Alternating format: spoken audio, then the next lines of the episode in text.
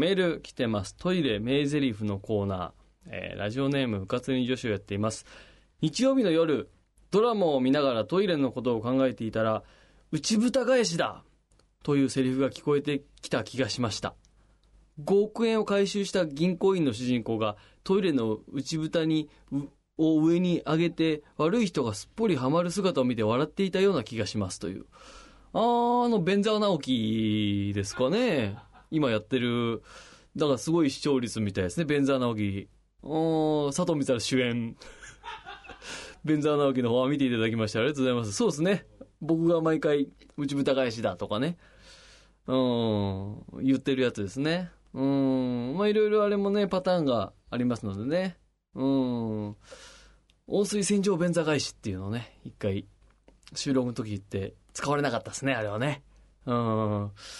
こう見てくれてるんですね。そうなんです。日曜の夜にね、ちょうど日曜の9時から やってますんでね。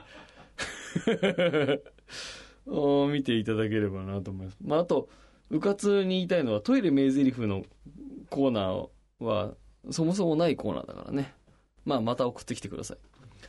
えー、そして、ラジオネームワックセえー、代弁がこびりつかない方法を教えてください。うん。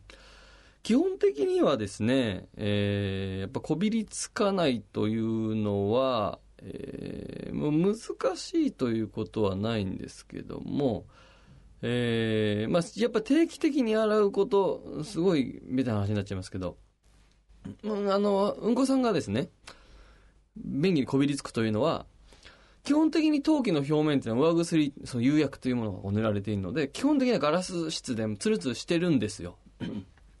しかし、いろんな水垢とか、あと傷とか雑菌とか、いろんなものがあるから、このザラザラしてしまい、そこにうんこさんこびりつくっていう原因の一個としてはね、考えられるんで、だからちゃんときれいにツルツルにしておけばですね、えー基本的にはこびりつかない。あとはもう、うんこさんのやり方次第ですね。うん。やっぱりその、かといってこう、水のこの跳ね返りが気になるっていう方もいると思うんで、ちょうどいいところにこう落とすっていうのは、それはもう技術的な問題になってきますけども。これは、上癖がね、うん。いろいろ調整しながらやってみてください。やっぱあとは便座をとにかくきれいにするっていうことを心がける。それで随分変わってくると思いますよ。うん。便器の1個目の汚れをつけない。これがトイレ掃除のテーマですからね。